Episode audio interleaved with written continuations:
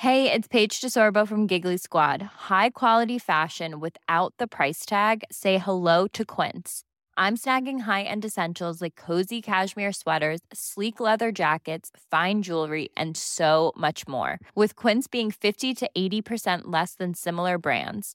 And they partner with factories that prioritize safe, ethical, and responsible manufacturing. I love that. Luxury quality within reach. Go to quince.com slash style to get free shipping and 365 day returns on your next order. Quince.com slash style. Zwischen den Bäumen eines der ältesten Nationalparks der Welt werden die Leichen von vier Frauen gefunden. Unter Mordverdacht der Bruder von Stephen Stainer, dem Entführungsopfer, das nach seiner Rückkehr als Held gefeiert wurde. Kann eine Familie sowohl einen selbstlosen Helden als auch einen Serienmörder hervorbringen?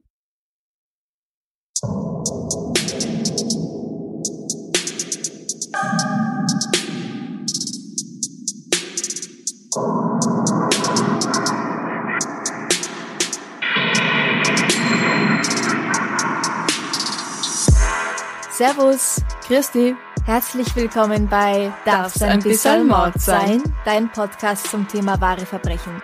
Mein Name ist Franziska Singer. Und ich bin Amrei Baumgartel. Amrei, hast du gewusst, dass man von uns T-Shirts und Tassen kaufen kann? Und Pullis. Wirklich? Ja. Doch, wirklich. Und zwar auf unserer Spreadshirt-Seite. Den Link dazu findet ihr über unsere Homepage www.darfseinbissalmordsein.com.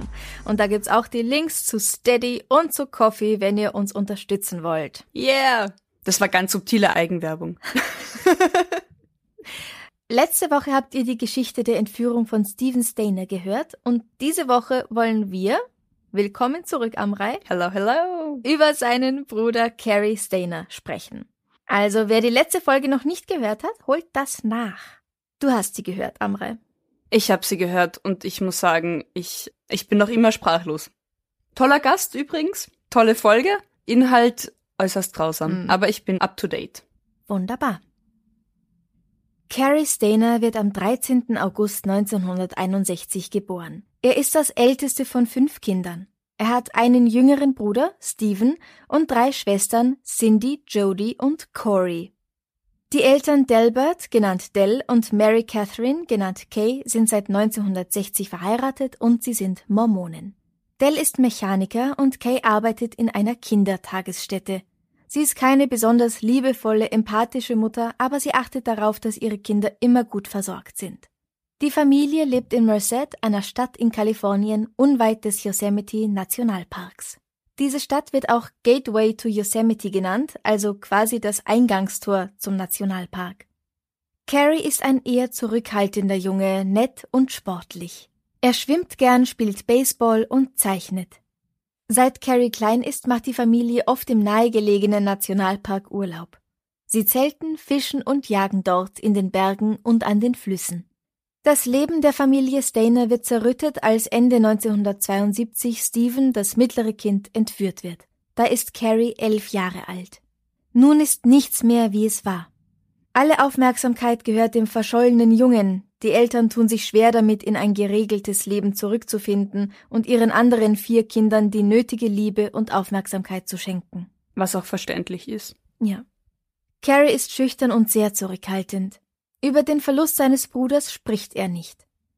In der Highschool beginnt er damit, Comics zu zeichnen und wird der Karikaturist der Schülerzeitung. Er wird zum kreativsten Kopf seines Abschlussjahrgangs gewählt und alle, die ihn kennen, sind sicher, dass er das Zeichen zu seinem Beruf machen wird. Im folgenden Frühling, genauer im März 1980, taucht sein Bruder Stephen plötzlich wieder auf. Carrie erfährt im Autoradio davon, dass Stephen nach sieben Jahren seinem Entführer entkommen ist und fährt vor Aufregung beinahe sein Auto in einen Graben. Die Freude ist groß. Aber das ändert sich bald. Carrie ist 18, Stephen 14 Jahre alt. Die beiden haben sich seit sieben Jahren nicht gesehen und sehr unterschiedliche Leben gelebt, und plötzlich müssen sie ein Zimmer teilen. Der Jüngere wird als Held gefeiert, er ist eine Berühmtheit. Der Bub hat immerhin einen Fünfjährigen gerettet und selbst sieben Jahre Tortur überlebt. Alle Zeitungen und Fernsehsender wollen Interviews mit ihm führen. Die Eltern, die Familie, Freunde, Alle rücken Steven in den Mittelpunkt, noch mehr als bisher, als er noch als vermisst galt. Carrie wird später über diese Zeit sagen, Ihm ist das zu Kopf gestiegen. Wir sind nicht gut miteinander zurechtgekommen, als er wieder da war. Plötzlich hat er so viele Geschenke bekommen, so viel Kleidung und so viel Aufmerksamkeit. Ich denke, ich war eifersüchtig. Ganz bestimmt war ich das. Ich war auf dem Abstellgleis gelandet. Wenn Carrie nicht mit Freunden im Nationalpark unterwegs ist, bleibt er in seinem Zimmer und raucht Gras. Er hat keine beruflichen Ambitionen, auch das Zeichnen interessiert ihn nicht mehr. Irgendwann beginnt er zu behaupten, dass er Bigfoot gesehen hat. Bigfoot, dieses mystische Fabelwesen, das tatsächlich wahrscheinlich genauso real ist wie Einhörner. Ganz genau, dieser Bigfoot, den hat er gesehen. Manchmal wird Bigfoot auch Sasquatch genannt, im Grunde sind die beiden aber dasselbe. Es ist ein affenartiges Wesen, das angeblich in den Wäldern umherschleicht, aber für das es keine handfesten Beweise gibt. Wie Loch Ness zum Beispiel. Genau, oder? wie das Monster von Loch Ness. Ähm, Nessie. Sie sind beide Kryptoiden und außer ein paar verwackelten Videoaufnahmen und Erfahrungsberichten, die sehr zweifelhaft sind, gibt's absolut gar keine Beweise. Aber Carrie behauptet steif und fest, Bigfoot gesehen zu haben und er lässt sich nicht davon abbringen. Er wird regelrecht besessen davon. Mhm. Aber sonst alles, alles gut bei ihm. Nein. Nein. Absolut nicht. Das beginnt bereits ganz früh. Schon im Alter von drei Jahren reißt er sich nämlich zwanghaft die Haare aus. Daraufhin bekommt er Medikamente verschrieben. Später wird er erzählen, dass er schon mit sieben Jahren, also lang vor der Entführung seines Bruders, Gewaltfantasien hat. Er stellt sich vor, wie er auf die Kassiererinnen im Supermarkt schießt oder auch wie seine eigene Mutter entführt wird. Als er elf Jahre alt ist, wird er von seinem Onkel Jesse sexuell missbraucht der erhält dafür angeblich auch eine Haftstrafe. Wenig später wird sein Bruder entführt, was der ganzen Familie sehr zusetzt. Die Mutter wird noch abweisender, der Vater weint zum allerersten Mal vor seinen eigenen Kindern. Was ja nicht Schlimmes ist, wenn Väter vor ihren Kindern weinen, aber ich glaube, in der Zeit, als dieses heroische Mannsbild halt irgendwie noch hochgehalten wurde, ist es dann vielleicht doch irgendwie schockierend unter Anführungszeichen, wenn diese starke stoische Vaterfigur zusammenbricht. Ja, also nur nicht, dass wir jetzt sagen, Männer dürfen nicht weinen oder so, sondern Absolut. damals war das halt dann auch ein Zeichen von Zusammenbruch. Genau. Und wie es so oft ist, Carries Gewaltfantasien weiten sich in der Pubertät auch auf sexuelle Gewalt aus. Er ist ein hübscher Kerl, aber er geht nie mit Mädchen aus. Im Alter von 16 Jahren begrapscht er dann eine Freundin seiner Schwester, als die bei ihnen zu Hause übernachtet und entblößt sich vor ihr. Auch wenn seine Mitschüler denken, dass er als Karikaturist Karriere machen wird, verliert er anscheinend nach dem Schulabschluss und der Rückkehr seines Bruders jeglichen Antrieb. Er arbeitet als Möbelpacker und in einer Aluminiumfabrik und schließlich beginnt er für eine Firma zu arbeiten, die Fenster repariert. Sein Freund Mike Marchesi ertappt ihn eines Tages im Jahr 1989 dabei, wie er mit bloßen Fäusten auf eine Sperrholzplatte eindrischt. Mike erzählt, er hat gesagt, dass er das Gefühl hat, dass er einen Nervenzusammenbruch hat. Dass er ganz nervös ist und nicht weiß wieso. Er hat gesagt, dass er in sein Auto einsteigen will, ins Büro fahren und seinen Boss und alle anderen dort umbringen. Und dann will er den Laden anzünden. Ich habe gesagt, das klingt ganz, als ob mit der Chemie in deinem Gehirn was nicht im Gleichgewicht ist. Und er hat gesagt, dass er das schon mal gehört hat, aber nie etwas dagegen unternommen wurde. Carrie geht auch danach nicht in Behandlung. Im September 1989 wird Steven bei einem tragischen Autounfall getötet. Er trägt beim Motorradfahren keinen Helm und stößt plötzlich mit einem Auto zusammen. Wieder trifft ein schwerer Schicksalsschlag die Familie. Ein gutes Jahr später wird der Onkel, mit dem Carrie zusammenwohnt, von einem unbekannten Einbrecher in ihrem gemeinsamen Haus erschossen. Carrie hat übrigens für die Tatzeit ein Alibi. 1991 versucht Carrie sich mittels Kohlenmonoxidvergiftung selbst das Leben zu nehmen. 1995 hat er einen weiteren Nervenzusammenbruch, wegen dem er dann kurze Zeit in Behandlung ist. Da ist Carrie 34 Jahre alt. Zwei Jahre später wird er wegen Besitzes von Marihuana und Methamphetamin inhaftiert, kommt aber bald wieder auf freien Fuß, weil die Klage fallen gelassen wird. Im selben Jahr beginnt er in der Cedar Lodge in El Portal zu arbeiten. Das ist ein Dorf mit circa 400 Einwohnern, das an der westlichen Grenze des Yosemite Nationalpark liegt und Ausgangsort für viele Ausflüge ist. In dem Motel der Cedar Lodge übernimmt er verschiedene handwerkliche Aufgaben, die eben so anfallen. Im Februar 1999 machen sich Carol Sund und ihre 15-jährige Tochter Julie zusammen mit Julies Freundin Silvina Pelosso auf einen Roadtrip, um Silvina etwas von Kalifornien und auch eben den berühmten Nationalpark zu zeigen. Die 16-jährige Silvina ist eine Austauschschülerin aus Argentinien. Am 14. Februar kommen sie in der Cedar Lodge an, wo sie sich ein Zimmer teilen. Am nächsten Tag gehen sie zusammen wandern und leihen am Abend an der Rezeption ein paar Videokassetten aus, die sie auf ihrem Zimmer ansehen wollen. Am Tag darauf wollen sie zurück nach San Francisco und zusammen mit Carols Ehemann, also Julies Vater, Jens Sund, von dort weiter nach Arizona zum Grand Canyon fliegen. Aber dort treffen sie nicht ein. Jens denkt, dass sie wohl einen anderen Flug genommen haben und fliegt schon mal allein nach Arizona.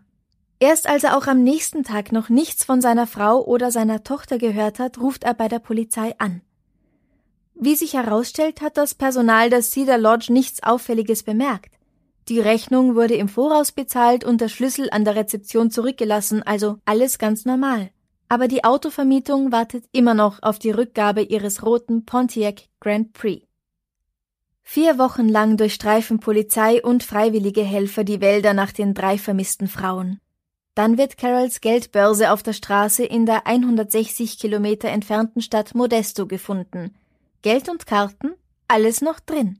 Das FBI wird eingeschaltet, aber als auch im März kein weiterer Hinweis gefunden wird, steht für die Behörden fest, die drei haben sich nicht einfach verlaufen, sie müssen jemandem zum Opfer gefallen sein. Jens bittet eine Belohnung von erst 250.000, dann 300.000 Dollar für Hinweise, die zur Auffindung seiner Frau, seiner Tochter und deren Freundin führen. Carols Eltern treten im Fernsehen auf, bitten darum, ihre Tochter und ihre Enkelin wiedersehen zu dürfen. Auch die 13-jährige Gina Sand spricht bei einem öffentlichen Auftritt. Sie sagt, Tief in meinem Herzen weiß ich etwas, das mein Gehirn nicht wahrhaben möchte. Ich versuche stark zu bleiben, weil ich weiß, dass du dir wünschst, dass dein Baby stark ist. Aber ich will nicht, dass du mich verlässt, Mami. Bald wird nicht mehr nach vermissten Personen gefahndet, sondern wegen Mordes ermittelt. Am 18. März stößt ein Wanderer im Gebiet des Stanislaus Forest auf einen ausgebrannten roten Pontiac. Im Kofferraum befinden sich die zur Unkenntlichkeit verkohlten Leichname von Carol und Silvina, Carol kann anhand ihrer zahnärztlichen Unterlagen identifiziert werden. In die Motorhaube des Autos sind die Worte We have Sarah geritzt, also auf Deutsch Wir haben Sarah. Dann erreicht ein anonymer Brief das FBI mit der Nachricht We had fun with this one. Mit der da haben wir Spaß gehabt. Und einer beigelegten handgezeichneten Landkarte, auf der ein Ort eingezeichnet ist. Eine Woche nach dem ersten Fund und mehr als 100 Kilometer davon entfernt, in der Nähe von Lake Don Pedro, genau dort, wo das X auf der Karte ist, wird Julie gefunden. Ihr Körper wurde nicht verbrannt, aber ihre Leiche ist bereits stark verwest und jemand hat ihr die Kehle durchgeschnitten.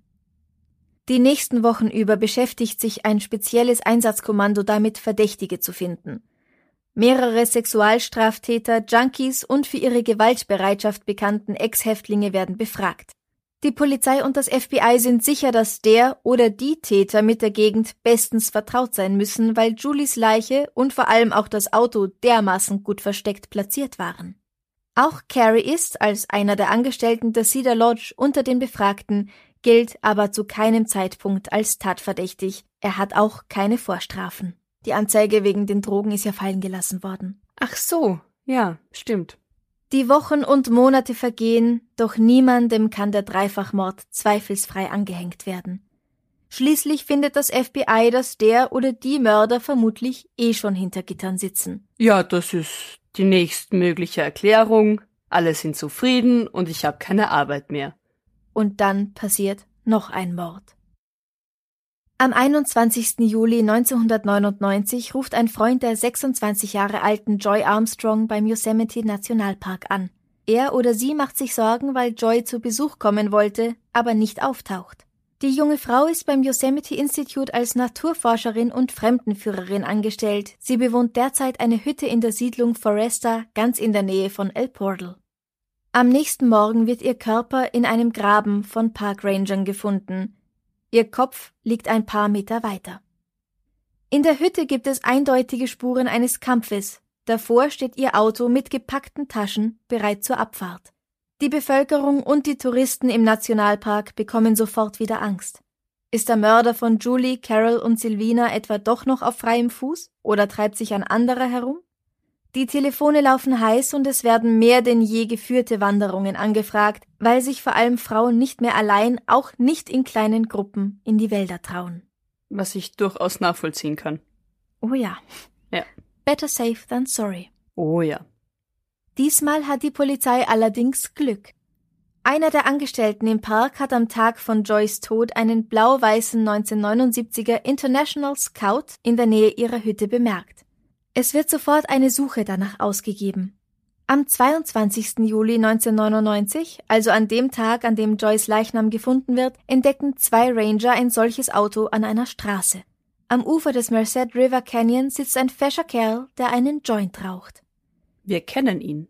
Wir kennen ihn, du hast recht. Die Ranger nehmen seine Personalien auf, konfiszieren sein Marihuana und lassen ihn ansonsten in Ruhe. Es ist, du hast es schon erraten, Carrie Stainer, Handwerker in der Cedar Lodge. Er fährt sofort nach Hause zur Lodge, packt sein Zeug zusammen und verlässt El Portal. Ein paar Stunden später taucht er in der Ferienanlage Laguna del Sol wieder auf. Die liegt in der Nähe von Sacramento, also gute 250 Kilometer von El Portal entfernt. Kurze Zeit später vergleicht das FBI Reifenspuren vom Tatort mit Bildern vom Profil von Carries Reifen und die beiden stimmen überein. Mit Hilfe der Medien wird nun nach Carey gesucht, der jetzt als Hauptverdächtiger gilt, zumindest im Fall des Mordes an Joy Armstrong. Eine Frau im Laguna del Sol sieht sein Gesicht in den Nachrichten und informiert das FBI. Er ist in der Anlage leicht zu finden, er ist nämlich der Einzige, der im FKK-Bereich Kleidung trägt. FBI-Agent Jeff Reineck fährt ihn zum Büro des FBI. Während der Fahrt beginnen die beiden sich zu unterhalten. Reineck, der ganz ehrlich in dem Moment keine Ahnung hat, fragt Carrie, ob er zufällig mit dem berühmten Stephen Stainer verwandt sei. Daraufhin wird Carrie emotional. Er meint, dass es verdammt unfair sei, dass Kenneth Parnell, der Entführer und Vergewaltiger seines kleinen Bruders, nur fünf von eh schon nur sieben Jahren Haft absitzen musste und sich längst wieder außerhalb des Gefängnisses seines Lebens erfreuen kann. Zwischen Carrie und Reineck entsteht eine geradezu freundschaftliche Beziehung auf dieser Fahrt. Als die beiden dann im Büro ankommen, ist Carrie soweit, auch über sich selbst zu sprechen, und er hat eine ungewöhnliche Forderung. Ich erzähle euch genau, was mit Joy Armstrong passiert ist. Aber dafür will ich, dass ihr mir Kinderpornos zeigt. Aber nicht nur so ein paar Bildchen. Das ist mutig bis dumm bis einfach nur saublöd. Abgesehen vom Inhalt, der ist verwerflich, aber ja. die Forderung ist und dann legt er los. Carrie erzählt, dass er nicht nur Joy getötet hat, sondern auch Carol, Julie und Silvina. Im Februar hatte er eigentlich geplant, seine Freundin zu töten und deren Töchter, eine davon ist erst zehn oder elf Jahre alt, zu vergewaltigen und dann zu töten. Aber dann sieht er Carol in der Cedar Lodge. Ich bin an diesem roten Auto vorbeigekommen, das ganz allein vor dem Gebäude stand. Das Fenster des Zimmers war offen, der Vorhang auch. Und drinnen habe ich die Mutter und die zwei Mädchen gesehen. Und keinen Mann. Es ist schon spät, ungefähr 23 Uhr.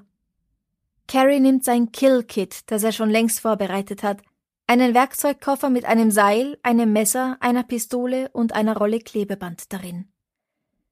Carrie klopft an der Tür an. Er erzählt Carol, dass sich über ihrem Zimmer ein Leck befindet, er müsse daher überprüfen, ob es bei ihnen schon von der Decke tropft. Er geht ins Badezimmer und kommt mit gezogener Pistole wieder raus. Er gibt vor, sie nur ausrauben zu wollen. Dann fesselt und knebelt Carrie die drei Frauen und sperrt Julie und Silvina im Badezimmer ein. Allein im Zimmer mit Carol, der ältesten der drei, erwürgt er sie und wirft ihren Körper in den Kofferraum ihres Autos. Danach vergewaltigt und erwürgt er Silvina und legt sie zu Carol in den Kofferraum. Als letztes ist die 15-jährige Julie dran. Auch sie wird vergewaltigt, sie muss stundenlang leiden. Gegen vier Uhr morgens setzt er sie zu sich in den Pontiac und fährt mit ihr zum Lake Don Pedro. Dort trägt er sie auf Händen vor sich her, wie ein Bräutigam seine Braut über die Türschwelle tragen würde. Er findet das irrsinnig romantisch in diesem Augenblick. Dann tötet er sie mit einem tiefen Schnitt in den Hals. Danach fährt er wieder in Richtung El Portal, versteckt das Mietauto irgendwo im Wald und setzt es in Brand, in einer Gegend, von der er weiß, dass niemandem der Geruch in die Nase steigen wird. Ja, er weiß, dass der Geruch niemanden in die Nase steigen wird. Mhm. Aber ist es nicht ein bisschen dumm, ein Auto versteckt in einem Wald in Brand zu setzen? Und zu hoffen, dass sich da kein, was weiß ich, eben Waldbrand, Flächenbrand entwickelt? Wir sind in der Sierra Nevada im Februar, also das ist keine wahnsinnig trockene Gegend. Okay. Frage Nummer zwei. Mhm. Auf der Motorhaube stand doch We have Sarah. Ja, ganz genau. Von ihm? Das hat er da reingeritzt und zwar, weil Sarah der Name ist, den Julie ihm genannt hat. Sie hat ihm nicht gesagt, wie sie wirklich heißt. Sie hat gesagt, ich bin die Sarah. Okay. Und we? Wir haben Sarah? Das hat er auch in dem Brief mit der Karte geschrieben. Genau, wir hatten Spaß mit der. Mhm. Vermutlich, um die Leute glauben zu lassen, dass mehr als nur eine Person beteiligt ist. Ja, es macht Sinn.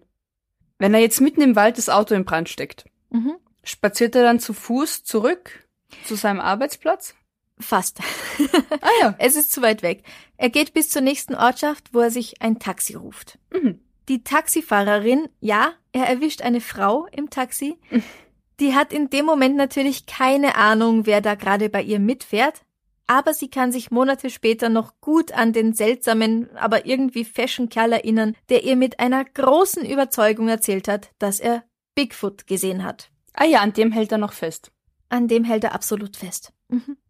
Jetzt ist er also das Auto losgeworden und die Leichen und als nächstes fährt er nach Modesto, wo er Carols Geldbörse auf die Straße wirft. Auch das macht er nur, um die Ermittler zu verwirren. Und tatsächlich, er wird ja routinemäßig verhört, aber er wird nicht verdächtigt, irgendwas mit diesen Verbrechen zu tun zu haben. Fünf Monate später macht sich Carrie einen schönen Tag in Foresta, als er sieht, wie Joy Armstrong ihr Auto belädt. Joy ist eine tolle junge Frau, sie ist klug und energiegeladen. Sie stammt eigentlich aus Orlando, Florida und arbeitet hier im Yosemite Nationalpark für das Yosemite Institute, das heute übrigens Nature Bridge heißt. Sie liebt es, in der Natur zu sein. Ihr Job ist es, Kindergruppen durch die Wildnis des Nationalparks zu führen und ihnen dabei etwas über die Geschichte und die Tiere und Pflanzen beizubringen. Als Carrie sie entdeckt, ist sie allein in der kleinen grünen Hütte, die sie mit ihrem Freund Michael und einem anderen Mitbewohner teilt. Die beiden sind aber gerade nicht da. Ich habe gerade Steine in den Bach geworfen, da habe ich bemerkt, dass sie immer wieder rein und raus geht. Es sah so aus, als ob sie allein wäre. Carrie geht auf sie zu und fragt, ob sie Bigfoot auch schon einmal gesehen hat. Dabei wirft er einen Blick in die Hütte. Sie ist wirklich leer. Er zieht seine Pistole und zwingt Joy, mit ihm in die Hütte zu gehen. Dort fesselt er sie mit dem Klebeband, das er in seinem Rucksack hat. Aber sie wehrt sich. Es kommt zu einem Kampf, aber er kann sie überwältigen.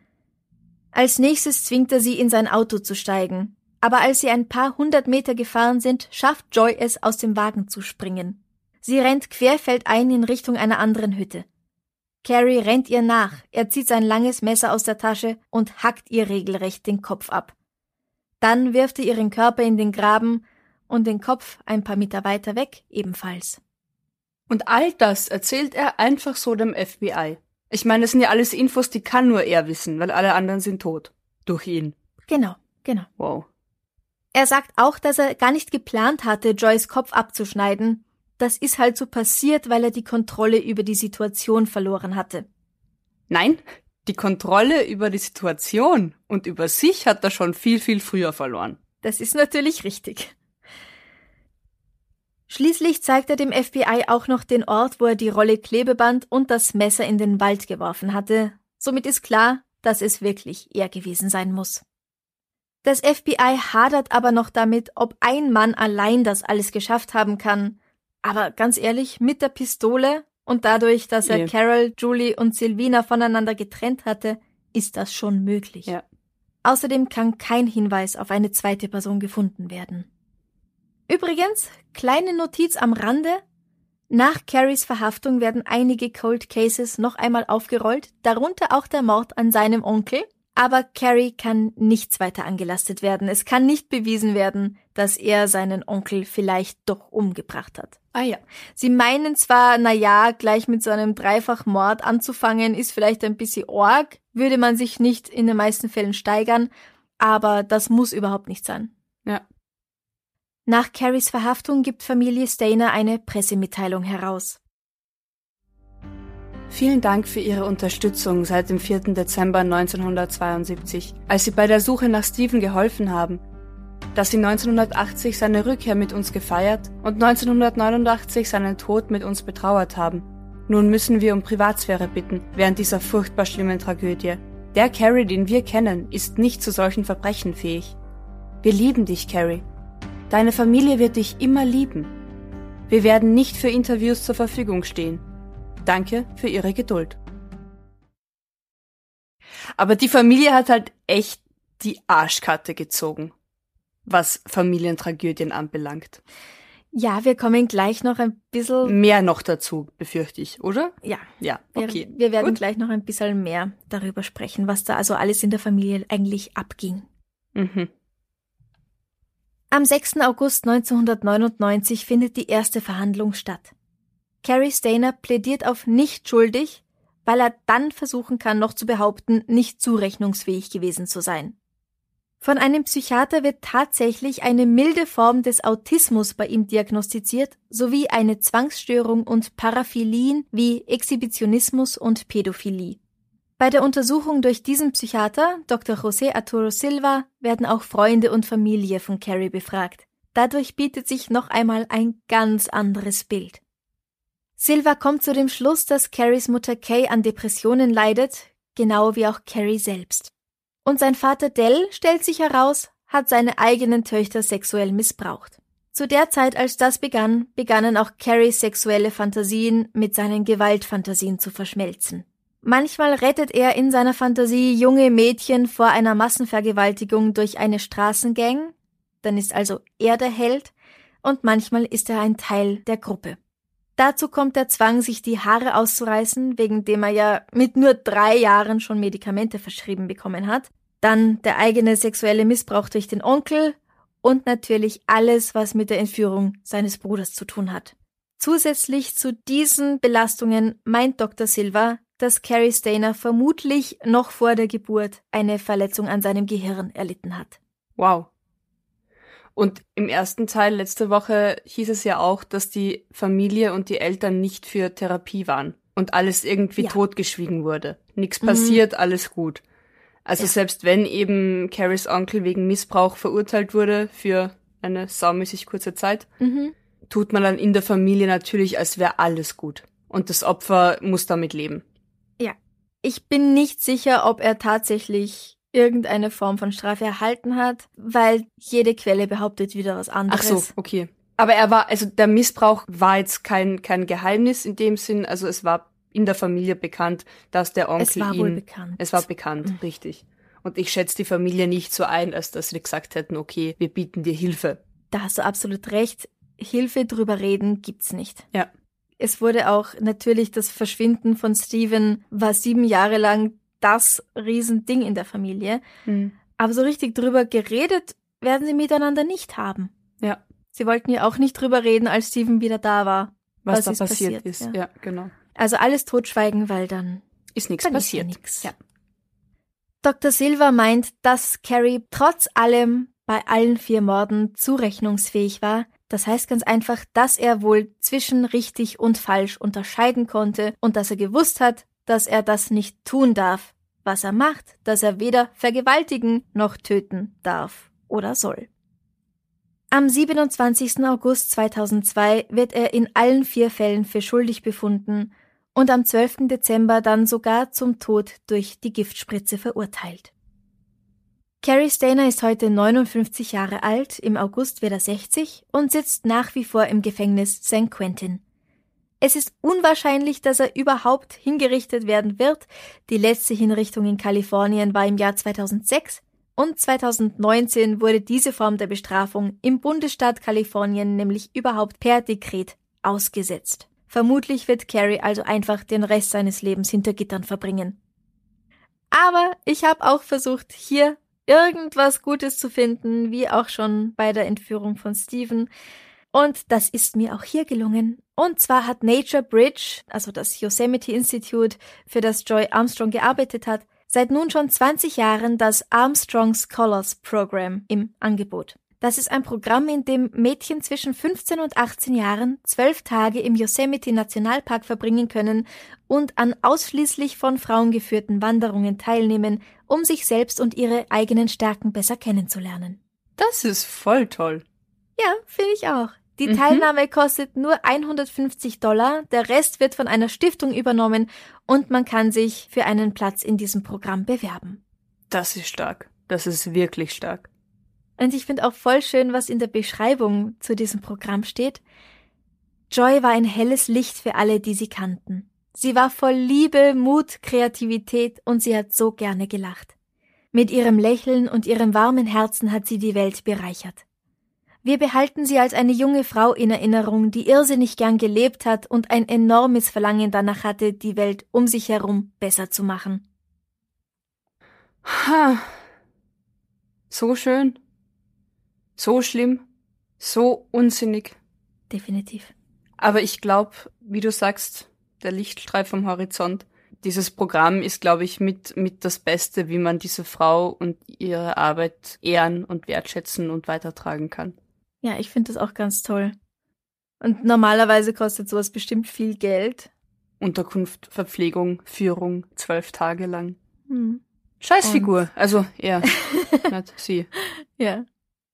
Du erinnerst dich daran, dass er eigentlich ja seine Freundin und deren Töchter umbringen wollte. Mhm. ABC News hat ein Interview geführt mit einer der Töchter, die da eben zehn oder elf Jahre alt war. Die hat sich daran erinnert, dass er so ein toller Typ war und als sie dann erfahren haben, dass er eigentlich sie umbringen wollte, da sind sie aus allen Wolken gefallen. Das glaube ich. Mhm. Wie es der Mutter danach ging, also seiner Freundin, Ex-Freundin, das kann ich mir nicht vorstellen. Von wegen Vertrauen fassen und dann erfährst du, das ist der Serienkiller, der eigentlich geplant hatte, dich und deine Kinder zu töten. Mhm. Boah. Und nur weil er jemand anderen vorher gesehen hat, quasi, der in dem Moment greifbar war. Wie wär's mit gar nicht töten? Wie wär's also, mit gar nicht töten? Du hast recht. ja. Also da bist, glaube ich, auch geschädigt fürs Leben. Mhm, das glaube ich auch. Also ich glaube sowieso, dass du als, als Angehöriger von Tätern eh auch Hilfe brauchst, um das irgendwie zu verarbeiten und zu verstehen. Wenn dein Kind, dein Bruder, dein Vater, sonst irgendwer Verbrechen begeht. Glaubst du, dass Familie Stainer sich danach irgendwo Hilfe gesucht hat? Ich glaube nicht. Ich wünsche es den Töchtern, den Schwestern. Ich meine, wenn, wenn ein Bruder entführt, lange verschwunden, zurückkommt, dann bei einem Autounfall stirbt, der andere Bruder zum Tode verurteilt verhaftet, weil er Frauen vergewaltigt und umgebracht hat, der eigene Vater sie vergewaltigt oder zum, also halt missbraucht hat. Mhm. Ja, ich, ich wünsche es den Töchtern sehr, diesen Schwestern. Ja. Aber die Familiengeschichte per se ist ja viel. So viel. Ja. Natürlich kannst du trotz Depressionen eine gute Mutter sein. Natürlich. Natürlich musst du niemanden umbringen, wenn du irgendwelche Paraphilien hast. Du musst ja nicht danach handeln. Aber in diesem Fall kommt einfach so viel zusammen und das niemals drüber reden. Ich glaube, das ist der Tropfen, der das Fass zum Überlaufen bringt. Ja. Jegliche Therapie verweigern. Ja. Auch, auch den Kindern verweigern. Also ich glaube, mhm. wenn ich, wenn ich eigenständig und selbstverantwortlich handle, als Erwachsener, als Elternteil und sag, das will ich nicht, das brauche ich nicht, das lehne ich ab, ich bete zu Gott, ich, keine Ahnung, ertränkt meine Sorgen in Alkohol, go for it. Auch keine gute Idee. Auch keine gute Idee, aber das ist, das ist mein Leben, meine Verantwortung. Aber den Kindern sollte man das ermöglichen. Ja, du verweigerst ihnen Hilfe und Unterstützung. Mhm. Jo. Da brauchen wir was Schönes zum Abschluss, oder? ja. Ich habe aber gelesen, dass, ich weiß jetzt nicht mehr wo, dass Morde in Nationalparks gar nicht so häufig sind. Ah, okay. also. Hätte ich mir jetzt nicht gedacht, weil eben, wer sich da gut auskennt, hat da ja ein super weites Gebiet. Ja. Ja, aber die meisten Verbrechen passieren immer noch in den Städten Mhm. und auch von den Leuten, die du eh schon kennst. Ja, nach wie vor, gell. Ja, nach Boah. wie vor. Wahrscheinlich war es der Ehemann. Oder War das gerade das. Schöne zum Abschluss? Und nein, ich wollte nur sagen, wir, wir bleiben bei unserem Ratschlag immer Bescheid sagen, heute Ja. mit Handy und Standort und so weiß. Geht Ja. das ja? Immer Bescheid sagen, wo du hingehst. Man kann sich auch so im Wald verirren, aber generell die Wahrscheinlichkeit, auch im Yosemite Nationalpark ermordet zu werden, ist jetzt nicht größer als in jedem anderen Wald. Falls das beruhigt, ich weiß es nicht. Ja, nein, nein.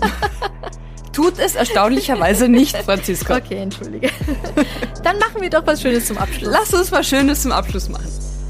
Wenn dir dieser Podcast gefällt, würden wir uns sehr über deine Unterstützung freuen. Du kannst unser Komplize auf Steady werden. Für einen Beitrag ab 2,50 Euro pro Monat bekommst du jeden Monat exklusives Material, das alle anderen nicht bekommen und die neue Episode auch schon am Sonntag statt ganz normal am Montag.